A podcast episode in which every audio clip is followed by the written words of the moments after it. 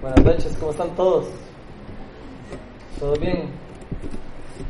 Eh, Viera que me alegra mucho eh, poder eh, compartir con ustedes siempre la palabra de Dios. Es algo que yo disfruto y anhelo en mi corazón siempre que sea el día de la celebración, porque es el día que puedo compartir lo que el Señor ha, puesto en mi corazón durante todo el, no sé, la semana o el mes, en el tiempo que tengamos de reunirnos.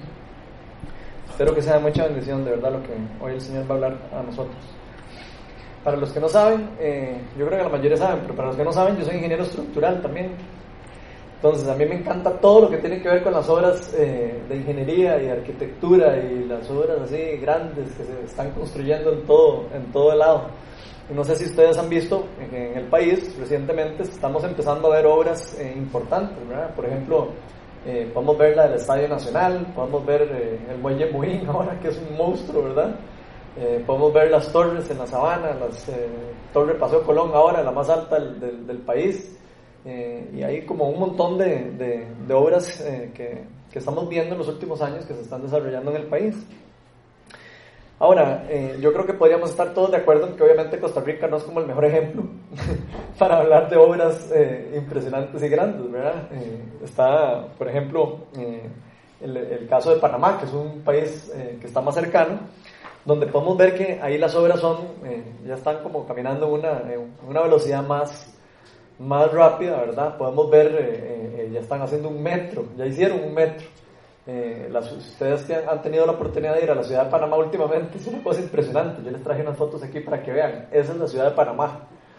Imagínense ustedes, si no han ido, o sea, es algo increíble lo que está pasando en Panamá. Y si nos vamos eh, todavía más largo, aquí estamos cerca en Centroamérica, si nos vamos todavía más para allá, eh, a los Emiratos Árabes, digamos, por ejemplo en Dubái, vean lo que, lo que, las obras que se están haciendo, o sea, es algo impresionante. Ese, ese edificio que están viendo ahí es el, el Burj, Burj Khalifa, tiene 830 metros de altura, para que se den una idea, es demasiado rajado. Y si ustedes ven esa foto, casi que yo me siento como que estoy viendo una película, yo no sé ustedes, pero yo veo eso como casi que como ciencia ficción, ¿verdad? O sea, pareciera como un lugar fuera del, que no es real, ¿verdad? Entonces me parece demasiado increíble. Y todas estas obras son realmente impresionantes, eh, pero todavía hay una más impresionante que están haciendo eh, ahí eh, cerca de Dubái, en Arabia Saudita, están haciendo la, ahora la torre más alta del mundo. Y esa torre se va a llamar eh, el Kingdom Tower. Vean la torre, cómo va a ser. Esa torre va a tener un kilómetro de altura. Para que se una idea de la obra. Eso si lo comparamos con Costa Rica, es 10 veces la altura de Torre Paseo Colón, que es la más alta del, país, digamos, para que se lo imaginen. Ahí Torre Paseo Colón debe ser como la, la, más chiquitita de todas las que están ahí. Esa podría ser tal vez Torre Paseo Colón, para que se den una idea. En fin, o sea, podemos ver que hay grandes obras y cosas increíbles que se están haciendo alrededor del mundo y obras que están, el ser humano que está pudiendo al ser, ¿verdad? Con sus propias fuerzas. Eh, y estoy seguro que hay muchas otras obras que ni siquiera nosotros sabemos que están eh, haciéndose alrededor del mundo, ¿verdad? Entonces es demasiado increíble. Ahora, yo sé que todos deben estar diciendo, ¿qué le pasó a Ronald? Nos vino a dar una charla en ingeniería estructural. Están todos preocupados. No, pero es que no les había dicho que una vez al mes voy a dar una charla en ingeniería estructural para eh, No, no, eh, todo esto se los estoy enseñando y mostrando para que podamos ver la dimensión de lo que vamos a ver hoy, porque hoy vamos a ver algo chivísima en la palabra de Dios. En el mundo en el que vivimos podemos ver eh, montones de grandes obras como estas, obras impresionantes de todo tipo, de obras de arquitectura e ingeniería, inclusive hasta de la tecnología. Y como les estaba diciendo ahora, los seres humanos hemos logrado alcanzar cosas eh, muy sorprendentes, hemos logrado hacer cosas realmente sorprendentes, pero nunca podemos dejar de lado lo impresionante de la creación de Dios. Si comparamos la creación y las obras que hay en la creación de Dios, es algo totalmente fuera del alcance de lo que estamos viendo. Aquí les traje unas fotos, por ejemplo, de, de algunas maravillas de, las, de la creación de Dios. Entonces veamos la primera. Esa es la galaxia. Una foto tomada por el Hubble, una foto real del espacio.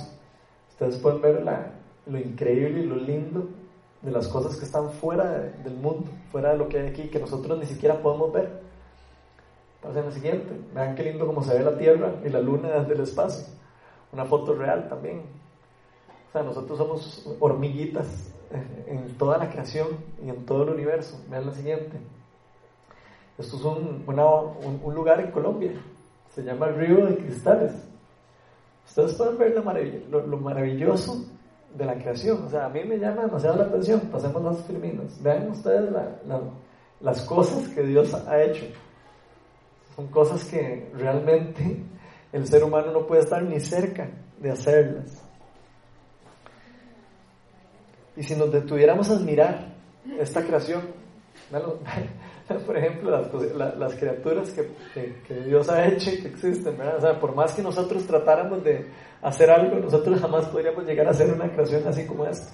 Es algo increíble. Entonces, los seres humanos hemos logrado hacer muchas cosas increíbles, pero nunca vamos a poder eh, superar las cosas que Dios hace y que ha hecho. Y si, si nosotros nos paramos un rato a admirar toda esta creación que, Dios ha hecho, eh, realmente es algo que se sale de nuestro entendimiento. O sea, nosotros no podemos ni siquiera explicarlo. Por más que quisiéramos explicarlo, no podemos. Y por eso la misma Biblia en Romanos 1, del 19 al 20, que no, no va a estar en pantalla, dice que nosotros no tenemos ninguna excusa para no creer en Dios. ¿Por qué? Porque la misma creación nos habla de lo increíble y lo impresionante que es nuestro Dios nuestro Creador. Ahora, todas estas cosas que, todas estas cosas, digamos, que las podemos percibir con, nuestros ojos, todas estas cosas que estamos viendo, hay muchas cosas que podemos percibir, pero hay otras cosas que, no, que nosotros no podemos ver de la creación. Hay cosas que no, que no son perceptibles para nosotros. Y sabían, y yo ahí les quiero hacer una pregunta, si sabían que hay una obra todavía más increíble que todos esos edificios, más increíble que el universo, más increíble que todas esas galaxias y todas esas cosas que vimos. Y esa es la gran obra que el Señor Jesucristo hizo por nosotros, por las mismas cosas que ahora estábamos tomando del, del pan y el vino. Y para explorar más a fondo esta obra, esta gran obra del arquitecto del universo, esta, esta obra del creador, de nuestro Padre Celestial, del gran yo soy, de nuestro Dios, de nuestro Señor Jesucristo, Hoy vamos a estar explorando lo que el apóstol Pablo nos dice en el libro de Efesios. Vamos a estar en el libro de Efesios, entonces los que trajeron Biblia pueden ir buscándolo ahí, vamos a estar en el capítulo 1. Esta carta Pablo se la escribe a la iglesia de Éfeso durante los viajes misioneros que él hace durante la planta, durante todos eh, los viajes que él hace a través de todo Asia. Entonces, eh, estos viajes misioneros están registrados en el libro de Hechos de los Apóstoles, eso los podemos leer ahí. Pero para los que no saben, este lugar de Éfeso queda ubicado más o menos eh, en Asia Menor, es más o menos a donde existe ahora el país de Turquía, para que se ubiquen más o menos en el mundo, cuando hablamos de Éfeso, para saber dónde queda, es ahora lo, a lo que ahora es Turquía. Entonces hoy vamos a estar enfocados en el capítulo 1 de este libro, en esta carta, donde vamos a aprender lo maravillosa que es la obra que Dios ha hecho por todos nosotros. Por eso la charla la titulé La gran obra de Dios. Entonces, para los que no sabían, a mí me gusta hacer siempre una oración antes de leer los versículos o después. Entonces vamos a invitarlos a que hagamos una oración para que el Espíritu Santo nos revele lo que quiere hablarnos hoy. Señor, yo te doy gracias pa, porque el simple hecho de que podamos estar todos hoy aquí, eh, sacando un rato de nuestros días para poder venir y adorarte. Y qué lindo poder ver eh, cómo tú estás en todas las cosas, Señor. Eh, Tú estás hasta en los mismos edificios, estás en, las maravillosas obras que haces en los ríos, en, la tierra, en el universo, estás en todas las cosas, Señor. Eres omnipotente y omnipresente, Señor. Estás en todo lugar al mismo, al mismo tiempo. Y yo lo que te pido hoy, Señor, es que vengas aquí, Señor, y abras nuestros ojos espirituales, Señor. Hoy necesitamos claridad para entender este tema que nos vas a enseñar. Y yo te pido que pongas nuestro corazón en una posición humilde, en una posición donde podamos recibir de ti. Todo esto lo pedimos en el nombre de Jesús. Amén. Bueno, para los que tengan Biblia, vamos a estar en Efesios 1 del 1 al 14 y vamos a poner los pasajes ahí en la, en la pantalla para irlos leyendo.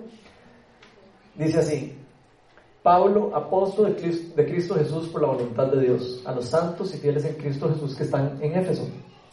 Que Dios nuestro Padre y el Señor Jesucristo les concedan gracia y paz. Alabado sea Dios Padre de nuestro Señor Jesucristo, quien nos ha bendecido en las regiones celestiales con toda bendición espiritual en Cristo. Dios nos escogió en Él antes de la creación del mundo. para que seamos santos sin mancha delante de Él.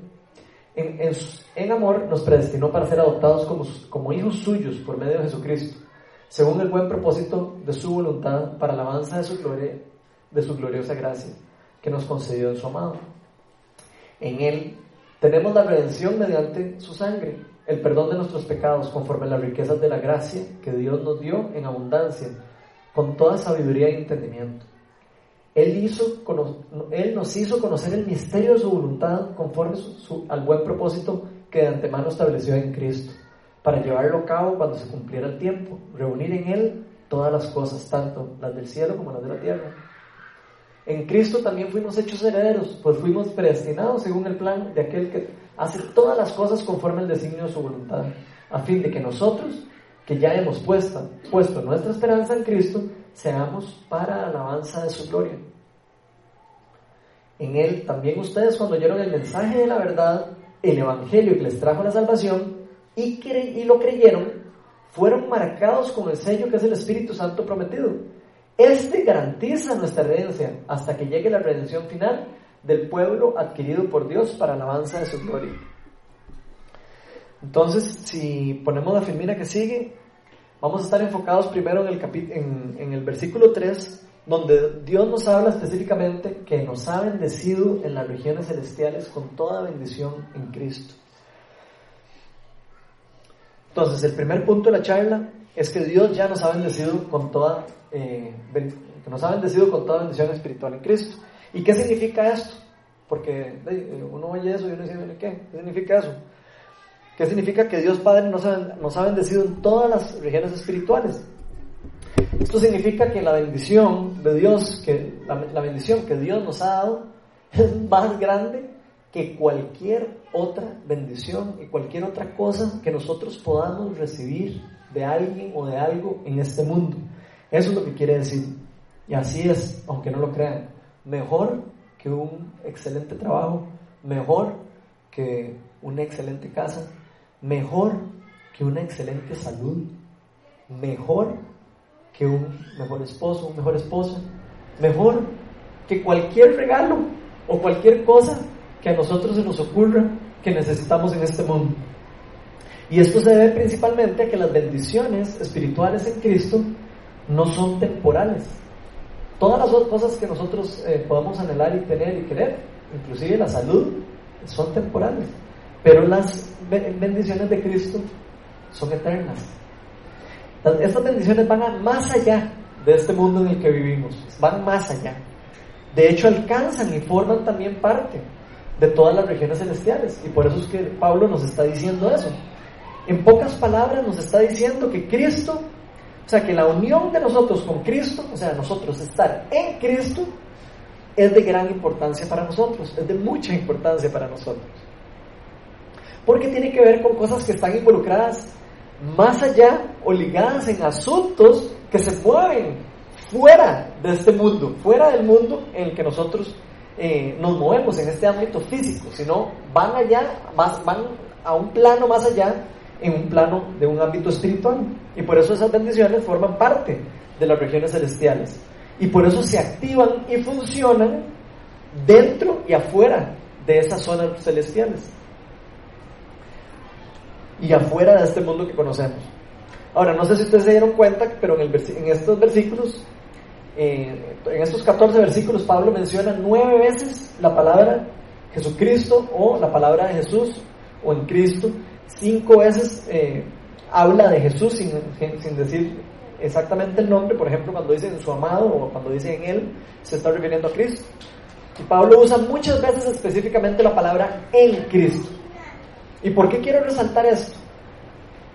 Para los que vinieron el mes pasado, y se acuerdan de la charla que, que vimos el mes pasado, hablamos de que Dios siempre ha tenido un propósito para todos nosotros, un propósito específico para nuestras vidas. Eso fue lo que vimos el mes pasado. Pero si hay algo que es impresionante, es poder ver y reconocer que toda esa obra perfecta y todo ese propósito increíble que Dios tenía para nosotros planeado y que fue diseñado tiene que ver con Cristo. Porque eso es con lo que tiene que ver toda la obra.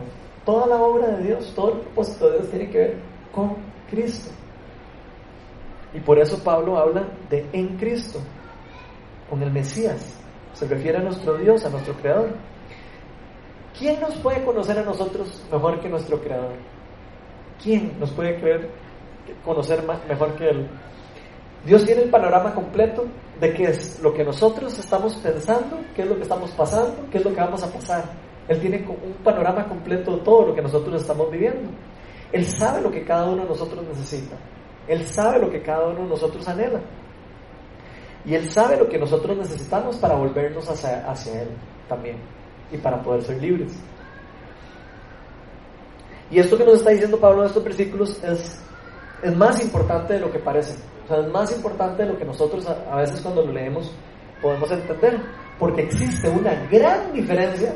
Cuando les digo una gran diferencia, es como la diferencia entre Torres Paseo Colón y el, y el, Kingdom Tower. Es una gran diferencia entre lo que nosotros podemos hacer en nuestras vidas, con nuestras propias fuerzas, con nuestros propios anhelos, con nuestras propias intenciones, y lo que nosotros podemos hacer cuando estamos en Cristo, cuando nosotros estamos unidos a Cristo, cuando nosotros dejamos a Cristo tomar control de nuestra vida. Yo sé que muchos de nosotros, eh, de los que estamos aquí, muchas veces nos sentimos frustrados eh, porque no estamos logrando hacer cosas que nosotros anhelamos. Muchos de nosotros tenemos sueños y estamos a veces anhelando hacer cosas y no nos salen como nosotros queremos. Yo sé que muchos de nosotros nos frustramos constantemente porque por nuestro crecimiento espiritual, por ejemplo, a veces nos sentimos estancados, a veces sentimos que no crecemos, a veces sentimos que estamos ahí y nos entra frustración en nosotros. A veces nos frustramos por las cosas laborales o por nuestra mayordomía, cómo manejamos nuestro dinero, cómo manejamos nuestras finanzas. Eh, muchas cosas eh, realmente eh, de verdad nos frustran a nosotros cuando estamos actuando en nuestras propias fuerzas. Y por eso yo quiero que todos nos hagamos hoy la siguiente pregunta. ¿Estamos viviendo todos hoy en día en Cristo? Estamos unidos, estamos todos viviendo nuestra vida en Cristo. todas las decisiones las estamos tomando en Cristo. Esa es la pregunta que yo me hago. Estamos invitando a Dios en todas las cosas que nosotros hacemos. Estamos invitando a Dios en, todas estas frustraciones donde nosotros estamos viviendo. Algunos estamos pasando problemas en el matrimonio, algunos estamos pasando problemas en una enfermedad, yo estoy, yo estoy pasando por una enfermedad. Yo sé que algunos de aquí también tienen algunos problemas. Nos sentimos frustrados. Pero estamos invitando al Espíritu de Dios a que tome control de esas áreas. A que, a que resuelva con el conocimiento que Él tiene y con el amor que tiene, en lugar de nosotros, con nuestra propia inteligencia. Estamos constantemente buscándolo a Él. Estamos queriendo estar en Cristo. Estamos sedientos de tener una relación con Él personal. La palabra de Dios nos enseña que nosotros por nuestra propia cuenta estamos listos.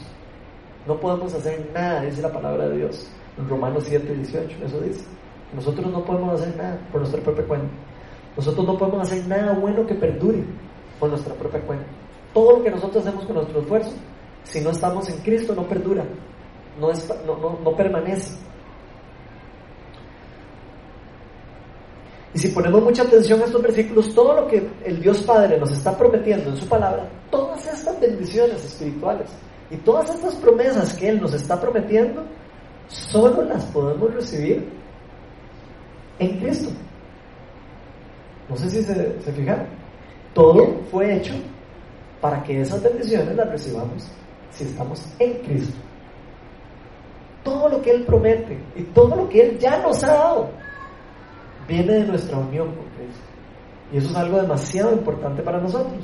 Porque estar con Cristo tiene un montón de privilegios, obviamente. Tiene un montón de cosas maravillosas que necesitamos nosotros creer que ya las tenemos.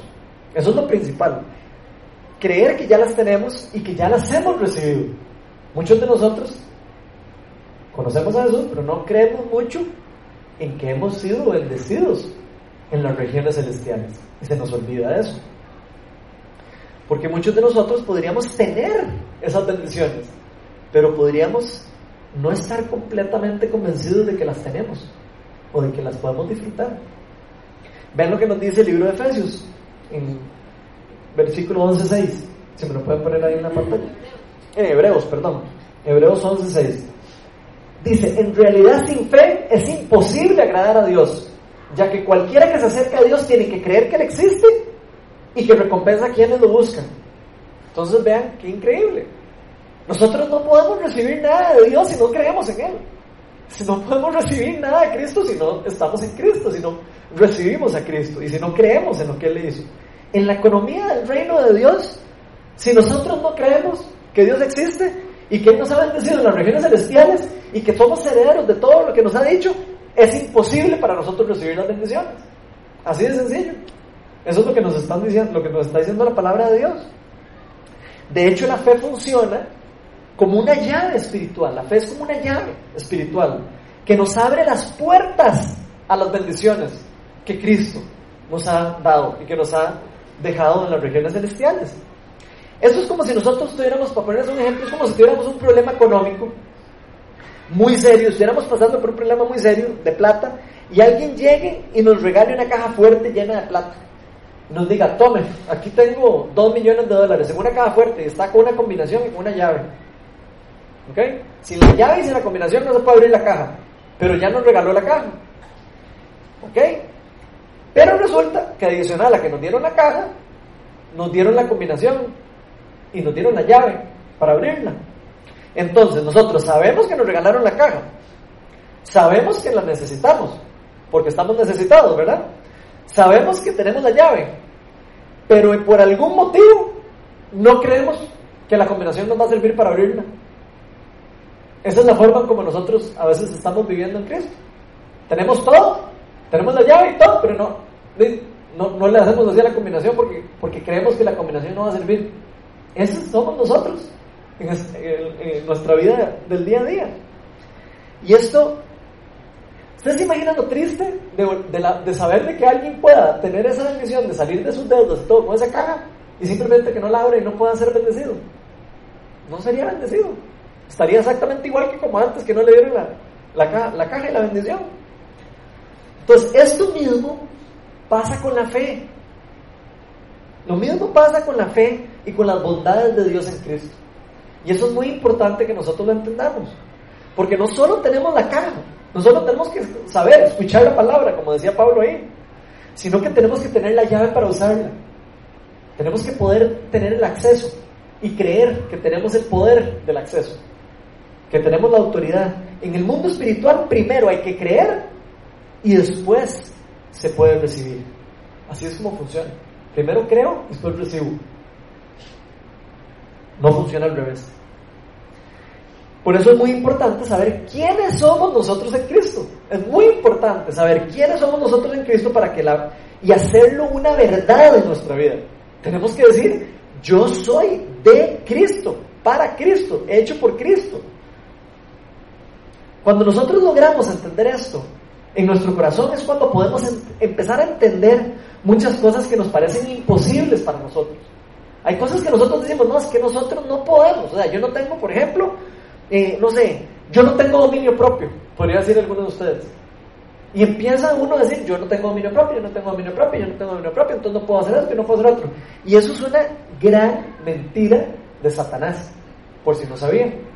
Porque Cristo ya vieron que ya nos ha bendecido en, todas las regiones celestiales y nos ha dado a nosotros todas esas cosas. Y eso incluye los dones espirituales, incluyen los frutos del Espíritu Santo, incluye el Espíritu Santo, su poder, su autoridad, incluye un montón de bendiciones que Él ya nos dio. Entonces, vean lo que nos dice eh, Filipenses 4.3, 13, perdón. Todo lo puedo en Cristo que me fortalece. O sea, en Cristo todo se puede. Todo. Ahí no dice nada más, eh, mi matrimonio lo puedo en Cristo que me fortalece, o ahí no dice el trabajo yo lo puedo hacer en Cristo que me fortalece, ni dice yo tengo dominio propio en Cristo. Dice todo lo puedo en Cristo que me fortalece. No hay nada imposible para nosotros cuando estamos en Cristo. Eso sí, tenemos que estar en Cristo. Si por algún motivo nosotros no podemos ver nada de estas bendiciones, si nosotros no podemos ver ninguna de las bendiciones de que Dios está prometiendo en nuestra vida, o, simplemente lo que quiere decir, o sea, cuando nosotros no podemos ver eh, ninguna bendición o ningún fruto de estas bendiciones, lo que quiere decir es que está pasando alguna de las siguientes cosas. O no estamos en Cristo, o no creemos que ya fuimos bendecidos, o no estamos reclamando lo que ya es nuestro, o no estamos pidiéndoselo a Dios. El Señor dice, pidan y se les dará, ¿verdad? No las estamos activando, o no las estamos poniendo en práctica, o, la más común de todas, le estamos creyendo más a Satanás que a Dios. Porque nosotros le creemos a Satanás que nosotros no tenemos nada en Cristo. Eso es lo que nosotros creemos. Por eso creemos que yo no puedo tener dominio propio, por eso creo que yo no puedo orar y sanar a un enfermo, por eso creo que yo no puedo ir y predicar el Evangelio, porque creo que no soy en Cristo. Esas son las mentiras del diablo. Entonces, en pocas palabras, podemos decir que todas estas bendiciones y las promesas están directamente relacionadas con que nosotros conozcamos que, y que estemos completamente seguros de nuestra verdadera identidad. Eso es lo que nos está diciendo. Cuando nosotros estemos seguros de nuestra verdadera identidad, nosotros vamos a poder activar todas esas cosas. De lo que ya es nuestro, de lo que ya se nos dio. Ya nos dieron la caja fuerte y nos dieron la llave. Ahora nada más hay que ir a abrirla. De hecho, cuando nosotros logramos entender quiénes somos verdaderamente en Cristo, nuestras vidas van a cambiar en forma radical. Va a haber un cambio radical cuando nosotros logremos entender eso en nuestro corazón. Así es, vamos a ser transformados. Y eso va a ser un resultado de la fe, no va a ser un resultado de esfuerzos míos o de esfuerzos de nosotros. De hecho, la palabra de Dios nos dice que la fe, por más pequeña que sea, por más pequeña que sea mi fe, puede mover montañas. Eso está en Mateo 17:20, que no, está, no va a estar en la pantalla. Y yo quiero preguntarte, ¿cuál es tu montaña hoy? En tu vida. ¿Cuál es la montaña que tienes que mover? ¿Cuál es la montaña que tienes que empezar a pedirle a Dios y creerte que estás en Cristo para poder moverla y poder abrir las bendiciones, para poder quitar el bloqueo que Satanás ha puesto en tu vida? Porque Satanás anda detrás de nosotros. Él prometió que nos iba a destruir a todos. No sé si sabían. Él dijo que, nos, que la palabra dice que Él viene a robar, a matar y a destruir. Él nos quiere destruir a todos. La pregunta es si nosotros ya sabemos que nosotros tenemos a Cristo nosotros. ¿En cuál área de tu vida necesitas dejar a Cristo entrar para transformarte? Pregúntale ahí en su corazón, ¿en qué área, Señor, necesito que tú entres? Y dejar a Cristo entrar no nada más leer la palabra de Dios, es humillarse ante Él y decirle, Señor, yo no puedo, yo no puedo solo, yo necesito de tu ayuda en cada una de las áreas en las que estoy mal. Todos estamos en áreas malas. Aquí no puede haber nadie que no tenga ningún problema, se los garantizo. Aquí no vemos personas perfectas, las personas perfectas no existen. Lo que vemos son personas pecadoras y, que, y algunas que buscan a Dios. La pregunta es, nosotros estamos buscando, nosotros estamos queriendo de Él. Como hemos estado viendo, todas las cosas que logramos obtener en Cristo son resultado directamente de creer plenamente en Él y de vivir en Él. Esa es, eso es el resultado. Nunca los frutos espirituales, nunca los frutos espirituales ni las bendiciones de Dios van a depender de nuestros propios esfuerzos. Eso es algo que nosotros tenemos que entender muy claramente. Nunca los frutos espirituales dependen de nuestros esfuerzos, dependen de nuestra relación y de nuestro contacto y nuestra unión con Cristo. Nosotros solos, por esfuerzos, nunca vamos a agradar a, Dios. A Él no le agrada nada, nada puede agradar a Dios más que el sacrificio que Jesús hizo por nosotros. Y para entender un poco mejor de cómo es que Dios decidió darnos a todos nosotros este montón de bendiciones y este montón de cosas en este ámbito celestial y, fuera de los rangos naturales, vamos a, seguir leyendo lo que nos dice Efesios 4. A ver si me lo ponen en la pantalla. Dice, Dios nos escogió, Dios nos escogió en Él antes de la creación del mundo, para que seamos santos y sin mancha delante de Él. Para los que creen que no podemos ser santos, vea lo que dice ahí la palabra de Dios, nos escogió para que seamos santos. En amor nos predestinó para ser adoptados como hijos suyos mediante, por medio de Jesucristo. O sea, por medio de Jesús que fuimos adoptados, según el buen propósito de su voluntad para el avance de su, de su gloriosa gracia que nos concedió en su amado. Entonces, como segundo punto, es que Dios nos escogió, nos adoptó como sus hijos y nos hizo herederos. Esto es muy importante para nosotros. Este versículo nos dice que Dios nos escogió a todos antes de que nosotros siquiera naciéramos. Ya nos, ya nos había escogido. Y esto quiere decir que nos escogió antes y a todos los creyentes nos escogió antes de la creación del mundo y nos destinó para ser adoptados por Él. Como vimos en la charla el mes pasado, Él nos ha querido siempre como parte de su familia. Dios siempre nos ha querido como parte de su familia. Este tema, este tema lo vimos un poco más a fondo en el, mes pasado y por eso no, voy a, no vamos a entrar mucho en eso. Pero si no vinieron la, la charla del mes pasado, yo les voy a recomendar que se metan al SoundCloud. Viña Oeste tenemos un SoundCloud. Eh, SoundCloud slash Viña Oeste. Ahí pueden escuchar la charla del mes pasado que era eh, un, una vida con propósito. Pero eso era un anuncio para que puedan como conectarse un poco con lo que estamos hablando en estos versículos se nos dice que los creyentes fuimos predestinados para ser adoptados como, como hijos de Dios por medio de Jesucristo. Por medio de Jesucristo. En pocas palabras, si Jesucristo no hubiera muerto en la cruz por nosotros, nosotros, ninguno de nosotros podríamos tener el privilegio de llamarnos hijos de Dios. Ninguno de nosotros podría tener acceso a todas esas bendiciones espirituales que nos está hablando la palabra de Dios. Pero lo más increíble que nos dicen estos versículos es que este acto de Dios no fue por lo que nosotros mismos hicimos. Si se fijaron bien, ahí dice que él, fue el que nos escogió. Esto fue un acto de Dios. No fue por lo que nosotros mismos pudimos lograr por medio de nuestras fuerzas o esfuerzos. Eso no es lo que dice ahí. Sino que Dios nos lo dio como un regalo. Un regalo por su gloriosa gracia. La, gracia de Dios es gloriosa, es algo tan increíble que ni siquiera lo podemos entender. Es tan increíble saber que nosotros no, eh, no merecíamos lo, lo, que Dios nos da, no lo merecíamos y lo podemos recibir. Eso es lo glorioso de la gracia. Y el ser adoptados aquí tiene una, es algo muy importante, porque significa que Dios nos escogió así como éramos imperfectos. No sé si pueden eh, ver eso para ser sus hijos amados. O sea, cuando nosotros vamos a tener un hijo, nosotros no podemos escoger cuál hijo vamos a tener, ¿cierto? No podemos. Yo no puedo escoger cuál hijo voy a tener. Pero si yo adopto a un hijo, yo sí puedo escoger a quién adopto. Y vean qué interesante, porque Dios, que nos conoce desde antes de la creación, que sabe que somos imperfectos, que sabe que somos pecadores, Dios nos escogió únicamente por amor. Nos escogió y nos adoptó. Nos quiso adoptar como sus hijos. Sea, fue una adopción lo que él hizo. Él sabiendo que éramos pecadores, dijo, yo los cojo a usted, Ronald, Marco, Anthony, como ustedes son, así te escojo, así te amo.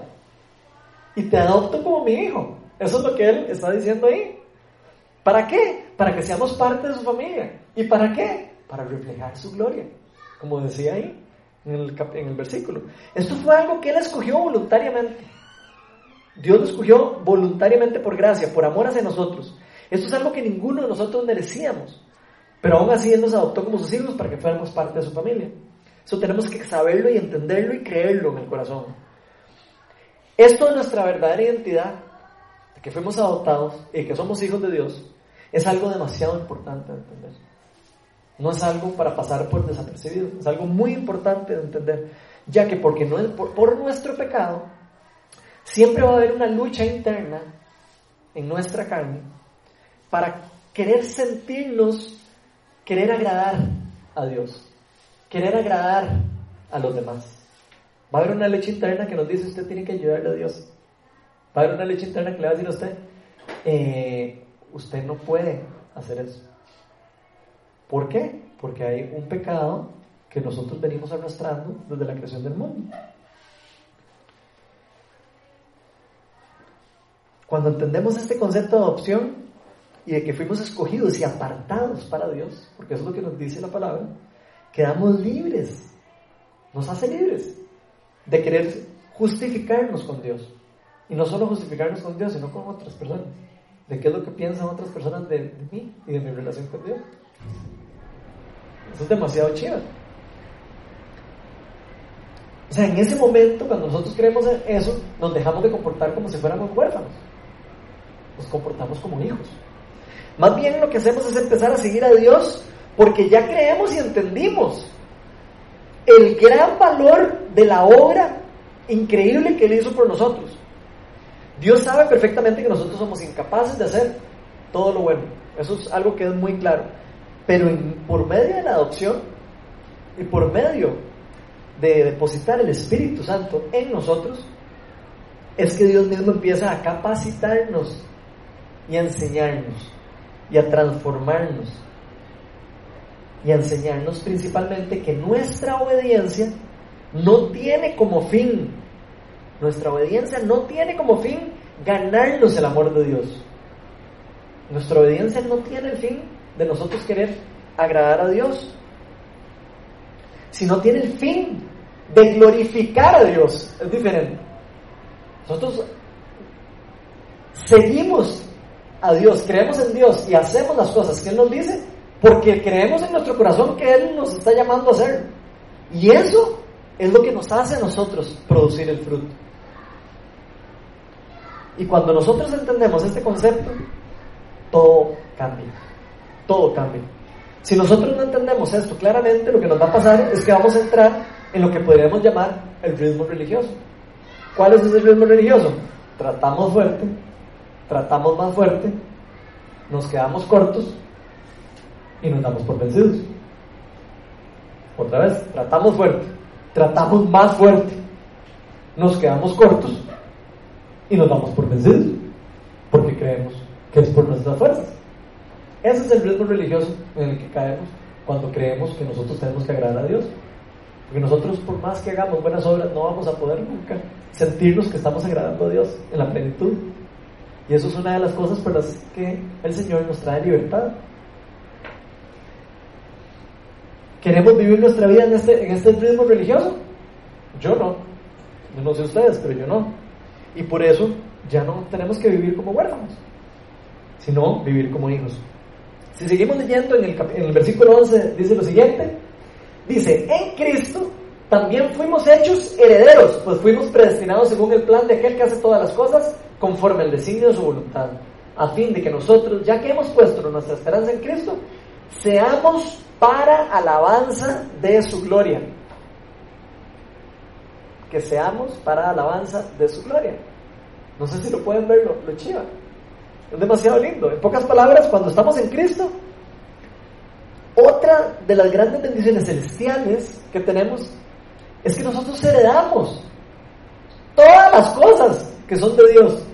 Que tenemos que entender eso. Estamos heredando todo lo que es de Dios. Es una herencia, nos están dando una herencia. Y cuando alguien hereda algo a alguien, significa que esta persona está recibiendo algo que esta persona no tenía y que no era de él, y que no pagó y que no hizo ningún esfuerzo para tener. No sé si alguno de ustedes ha recibido alguna herencia, pero cuando uno recibe una herencia uno dice, yo no hice nada y me regalaron esto. Bueno, eso es exactamente lo que pasó y que nos está explicando Pablo con Cristo. Una vez que alguien hereda algo, nadie se lo puede quitar. o sea, es tuyo, pasa a ser automáticamente tuyo. Por, por ese derecho de, la, de la herencia. O sea, eso hace que nosotros pasemos de no ser dueños a ser dueños de algo. Y en este caso, el Señor nos está diciendo que somos herederos de todo lo, de, lo que viene de Dios. ¿A quién no le gustaría recibir una fortuna? Digan la verdad, ¿a quién no le gustaría recibir una fortuna, una gran fortuna? A todos. Bueno, eso mismo es lo que pasa con nosotros con la herencia de Dios. Nosotros ya recibimos por medio de Jesús la fortuna más grande y más importante y más increíble que podamos recibir de alguien. Por eso si ya pusiste la fe en Jesús, ya vos eres dueño de esa fortuna. Y eso es una cosa que tenemos todos que recordarnos. Ya somos dueños por el, porque fuimos adoptados, heredamos esas cosas de Dios. Esto quiere decir que así como Cristo resucitó entre los muertos y está sentado a la par del trono de Dios en las áreas celestiales, así nosotros heredaremos también la vida eterna, porque estamos heredando lo que Él tiene. Y, formaremos parte de su familia y de las riquezas espirituales que Él nos da. De hecho, la Biblia, en Apocalipsis 3:21, dice que nosotros también estaremos en un futuro sentados a la par del trono de Dios por la herencia que Él nos dio. ¿Ustedes se pueden imaginar eso? Nosotros vamos a estar sentados a la par del trono de Dios, a la par de Jesús, a la par de Dios Padre, por medio de la adopción y la herencia que Él nos dio. Vean lo que nos dice el libro de Romanos. Si me pueden afirmar un treto. 8, Romanos 8, 14 al 15 dice, porque todos los que porque todos los que son guiados por el Espíritu de Dios son hijos de Dios. Y ustedes no recibieron un espíritu que de nuevo los esclavice el miedo, sino el espíritu que los adopta como hijos y les permite clamar, Abba Padre. Abba significa papito. O sea, ese espíritu me permite a mí decirle, papi, porque reconozco que estoy en Cristo, porque reconozco que Él es mi Padre. Vean lo que sigue diciendo después, el 15. El Espíritu mismo le asegura a nuestro Espíritu que somos hijos de Dios. Y si somos hijos, somos herederos. Herederos de Dios y coherederos con Cristo. Pues si ahora sufrimos con Él, también tendremos parte con Él en su gloria. No sé si pueden ver lo increíble de, de esas promesas. Por eso nosotros no podemos vivir nuestra vida como huérfanos, no podemos. Como, como, si no fuéramos hijos de Dios. Sería una locura vivir nuestra vida de una forma diferente a lo que Dios nos dio. No podemos seguir viviendo con miedo, con temor a hacer cambios en mi vida, en cambiar las cosas que estoy haciendo mal y permitir que Dios entre en mi familia, que entre en mi corazón y entregarle a Él todas nuestras debilidades. No podemos, porque sería desperdiciar todo lo que Él nos está dando. No podemos seguir viviendo en temor. El recibir el Espíritu Santo es lo que nos permite decir, ah, Padre. Nosotros no podemos decirle a, Dios, papito, si no sabemos que Él es nuestro papá y que nos ama. No podemos. Nadie le dice papito a su papá si no lo quiere. Así de sencillo. Si no cree en Él, si no cree en las bendiciones de Él. Entonces, gracias al Espíritu Santo podemos hacer eso. Él nos quiere bendecir y esto de papito es algo relacional. Esa es una palabra que se usaba eh, de mucho cariño. Eh, era como muy, eh, casi nadie decía eh, era solo como el bebé al papá, prácticamente. No se usaba para decirle al papá Aba, por ejemplo. Aba es una palabra relacional, divina, de amor puro. Ahora tenemos que tener mucho cuidado porque nosotros podemos estar viviendo nuestra vida sin entender y sin estar reclamando todas estas cosas. Podemos estar viviendo nuestra vida sin reclamar todo lo que ya es nuestro, sin abrir todas las bendiciones que Dios nos ha dado a nosotros y que tenemos a nuestra mano. Algunas personas pueden vivir su vida así, van a y pueden, uno, uno podría vivir la vida así si no quiere. Uno podría vivir la vida así sin entender todas las verdades que Dios nos está prometiendo y sin creerlas. Pero se van a quedar sin poder disfrutar de la verdadera libertad. Por eso Jesús en Juan 8:32, que no está en la pantalla, para que no lo pongan, nos dijo que la verdad es la que nos hace libres. Eso es lo que nos dijo Jesús. La verdad es lo que nos hace libres.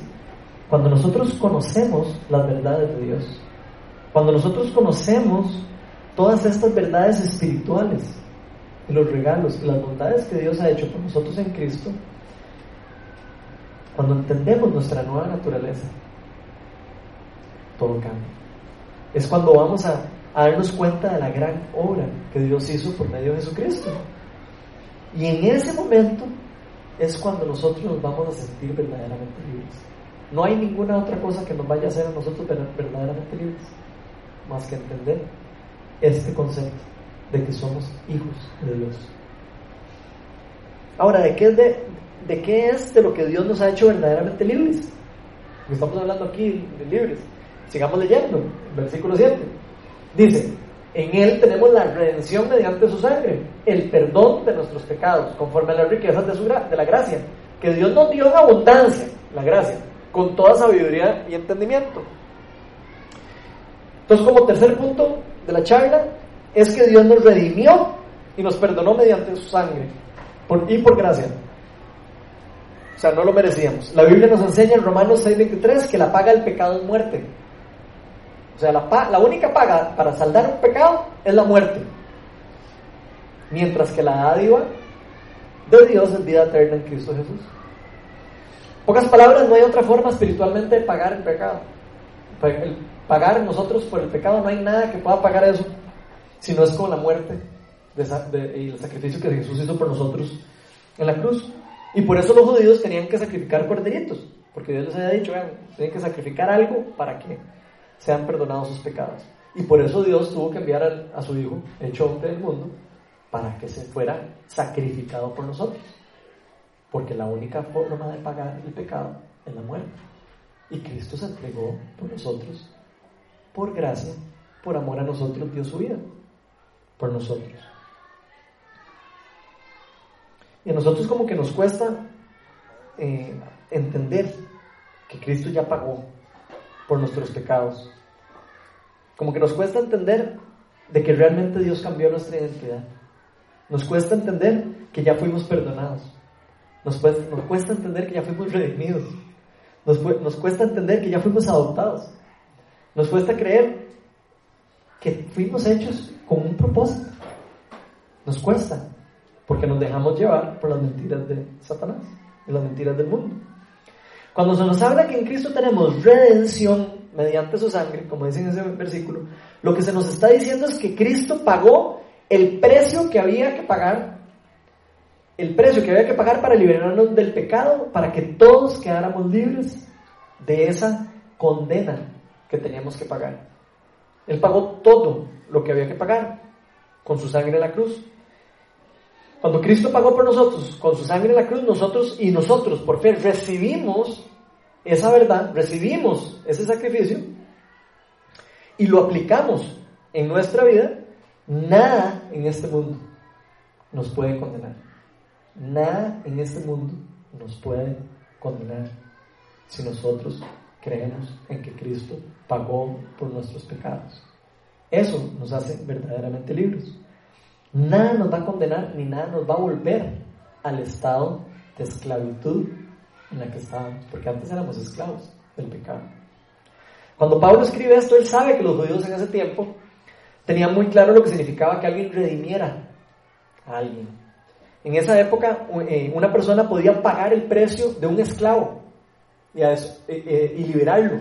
Por ejemplo, si tenía un empleado, alguien, y quería, él podía pagar por esa redimir a esa persona pagando un precio y lo dejaba libre.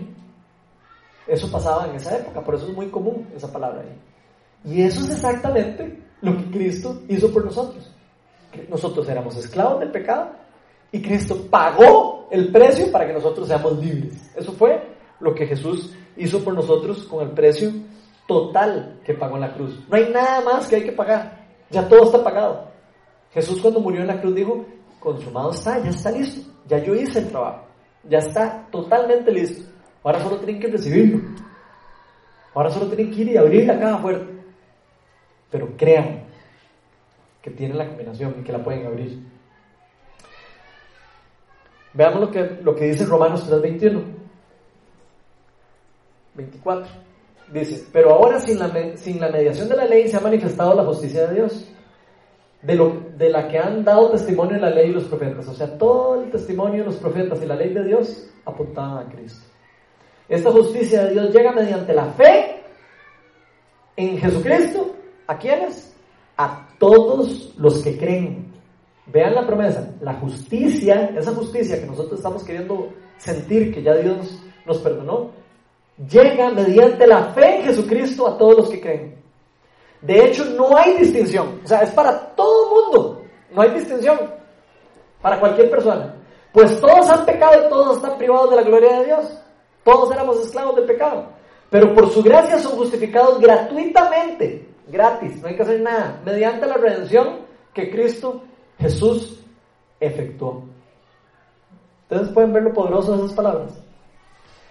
Sigamos con el 25.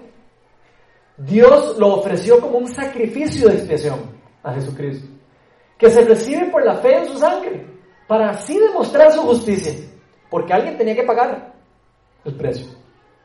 Alguien tenía que pagarlo. Dios mismo se hace hombre y lo paga. Anteriormente en su paciencia Dios había pasado por alto los pecados, pero en el tiempo presente ha ofrecido a Jesucristo para manifestar su justicia. De este modo Dios es justo y a la vez el que, justifica, el que justifica a los que tienen ¿qué? fe en Jesús. Entonces ahí podemos ver que es por medio de la fe en Jesús que nosotros quedamos libres ante Dios. No hay ninguna otra cosa más que hacer. En estos versículos nos deja muy claro que el amor de Dios y la justicia de Dios en contra del pecado no llega por ninguna otra forma. Más claro que eso no puede estar. No hay otra forma más que la fe en Jesús. Por más que yo me porte bien, por más que trate, vaya todos los días a iglesia, eso no es lo que me va a justificar. Lo que me va a justificar ante Dios es la fe en Jesús. Y la fe en Jesús es la que me va a llevar a tener dominio propio. La fe en Jesús es la que me va a llevar a tener eh, fe para orar por los enfermos. La fe en Jesús es la que va a transformar mi vida, la que va a transformar mi matrimonio, la que va a transformar mi trabajo, la forma como hago mi trabajo, que va a transformar mi corazón. La fe en Jesús es lo que hace. Si estamos en Cristo ya no hay nada más que nosotros tengamos que hacer para ser libres. Si pusimos la fe verdadera en Jesús, la palabra de Dios nos dice y nos enseña que la fe es la que nos justifica para hacer el bien y quedar limpios delante de Dios. Por eso no nos dejemos engañar. No hay que dejarnos engañar. No nos dejemos engañar por, el, por, por, por las mentiras. No nos dejemos engañar por las mentiras del maligno de que todos tenemos que ayudarle a Dios. Dios no necesita ayuda. Dios lo que necesita es que las personas pongan la fe en Él y sean parte de su familia. Punto. Y lo glorifiquen su nombre. Para eso nos creó. No necesita ayuda de nosotros para hacer nada, Dios. Más bien, Él nos ha dado el privilegio de formar parte de su familia y de que podamos participar de todas las cosas que Él ha preparado para nosotros. Y son cosas increíbles lo que Dios ha preparado para nosotros. Solo en Cristo podemos lograr esto. Solo en Cristo podemos salvar un matrimonio. Solo en Cristo podemos cambiar nuestro corazón y dejar de ser iracundo. Solo en Cristo puedo yo eh, ser mejor esposo, ser mejor eh, empleado, ser mejor jefe. Solo en Cristo. Y solo por medio de la fe en Cristo. Porque nosotros no lo podemos hacer, como lo vimos. Es Cristo quien lo hace. Entonces, si no estamos en Cristo, no vamos a poder hacerlo. Si nosotros dependiéramos solo de la ley para justificarnos ante Dios, estaríamos totalmente destinados a la muerte también. Destinados. ¿Por qué? Porque como ya vimos, ninguno de nosotros puede eh, cumplir la ley en en su totalidad por nuestra propia fuerza. Solo por medio de Jesucristo ahora nosotros somos libres para poder cumplir la ley. Y solo por medio de Jesucristo ahora somos hijos y herederos de la vida eterna. Veamos cómo terminan los últimos versículos ya para, eh, para terminar. Nos dice el versículo 13 y 14. En Él, está hablando de Jesucristo obviamente, también ustedes cuando oyeron el mensaje de la verdad y el Evangelio que les trajo salvación, ¿y qué dice después? Y lo creyeron, fueron marcados con el sello del Espíritu Santo prometido.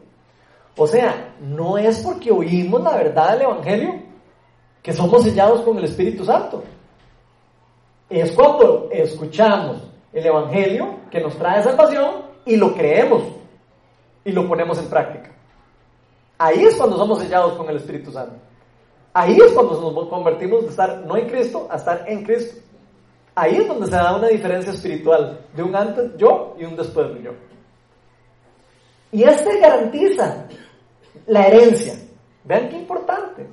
Este espíritu garantiza nuestra herencia hasta que llegue la redención final del pueblo adquirido por Dios para la alabanza de su gloria. Entonces, como último punto, ya para terminar, podemos decir que si creemos en Él, somos marcados con el sello del Espíritu Santo como garantía de nuestra herencia. O sea, si nosotros creemos en Dios, vamos a ser marcados por el Espíritu Santo. Va a ser depositado en nosotros. Y aquí Pablo termina diciendo que no es solo por oír, el mensaje que recibimos estas bendiciones. Todos queremos las bendiciones de Dios, ¿verdad? Todos decimos, sí, quiero ser bendecido por Dios. De que, ok, no es solo escuchar el mensaje, es creerlo. Es apoderarse de la palabra. ¿Te, ¿Te, estás apoderando de la palabra de Dios en tu vida? ¿Estás de verdad diciendo, yo soy un hijo de Dios? Yo puedo cambiar mi forma de ser. Yo puedo ser una persona renovada. Y la verdad esto ocurre solo cuando creemos en esto en nuestro corazón. Es una cuestión del corazón. Es en este momento cuando creemos la verdad de todo el Evangelio y nos apoderamos de él. Que todas estas verdades vienen a nosotros. Cuando nosotros nos apoderamos de él. Y eso es en ese momento cuando Dios pone el sello final. Pone un sello en nosotros ok, esta persona ya creyó en el mensaje. Esta persona ya creyó que yo lo adopté. Y Él pone un sello en nosotros. ¿Por qué creen que Dios nos sella a nosotros? Con su espíritu. Yo diría que simplemente porque pasamos a ser de su propiedad. Ya no somos para nosotros. En el momento en que nosotros le entregamos la vida a Cristo, ya nuestra vida no es para nosotros, ni es de nosotros. Fuimos comprados por un precio. Fuimos redimidos. Y ahora le pertenecemos a Dios. Ya no somos para seguir nuestros anhelos. Ya no somos para seguir nuestros deseos. Somos para seguir lo que Dios quiere que sigamos. Cuando, nos, cuando entregamos la vida a Cristo nos convertimos en propiedad de Cristo. O sea, somos de Cristo. Y es por medio del Espíritu Santo que Dios deposita todas estas bendiciones. Por medio del Espíritu Santo es que nosotros recibimos estas bendiciones. Ahí lo está diciendo en los versículos. Y de todas las bendiciones que hemos venido hablando. Y estas bendiciones, bueno, y esta marca del Espíritu Santo es lo que se convierte en nuestra garantía de nuestra nueva identidad. Tal vez algunos de nosotros decimos, sí, pero yo soy, estoy en Cristo, no estoy en Cristo. ¿Okay? Si el Espíritu que está en nosotros nos dice que somos hijos de Dios, el mismo espíritu que está en nosotros. La pregunta es si nosotros estamos en conexión y le preguntamos y lo dejamos actuar. O estamos dejando más actuar a nuestra carne. Tendremos apagado el Espíritu Santo, lo tenemos ahí eh, en una esquinita, para yo poder hacer lo que yo quiera y lo que yo sea, lo que, lo que, lo que, lo que desea yo, lo que yo crea que es bueno para mí. Así que cuando Dios, cuando pasa esto, cuando Dios nos pone un sello, ya Dios no nos ve a nosotros, lo que ve es a Cristo en nosotros. Si pusiéramos un panorama de Dios volver para abajo, estaría viendo un montón de Jesucristo. No está viendo un montón de personas, Él ve a Jesucristo en nosotros. Porque fuimos sellados por el Espíritu Santo. En pocas palabras, Él ve una marca que dice propiedad de Cristo. Esta persona es propiedad de Cristo. Comprado por la sangre de Cristo. Es lo que dice. Eso es lo que él ve, Dios, cuando alguien pone la fe en Jesús. Y por eso lo justifica, porque es de Cristo. Lo de Cristo ya no, no lo toca, no, es, es salvo, no lo, es, es celestial lo que es de Cristo. Como dirían algunos, made in, made in China, made in Christ. Hechos en Cristo. Todo dice made, made in, bueno, nosotros decimos, los que pusimos la fe, made in Christ. fuimos, somos propiedad de Cristo. Y tenemos el sello que dice. Se nos dice que el Espíritu Santo es nuestro sello de garantía y de que fuimos redimidos, liberados, heredados, transformados para esperar esta herencia que se nos dio por medio de la gracia y que la veremos completada cuando sea finalizada la obra y la redención final del pueblo de Dios. Que esto va a pasar en los últimos días. Eh, la cual será cuando venga nuestro Señor Jesucristo por segunda vez por nosotros. En ese momento vamos a ver todas las promesas y todas las cosas cumplirse. Vamos a ponernos todos de pie.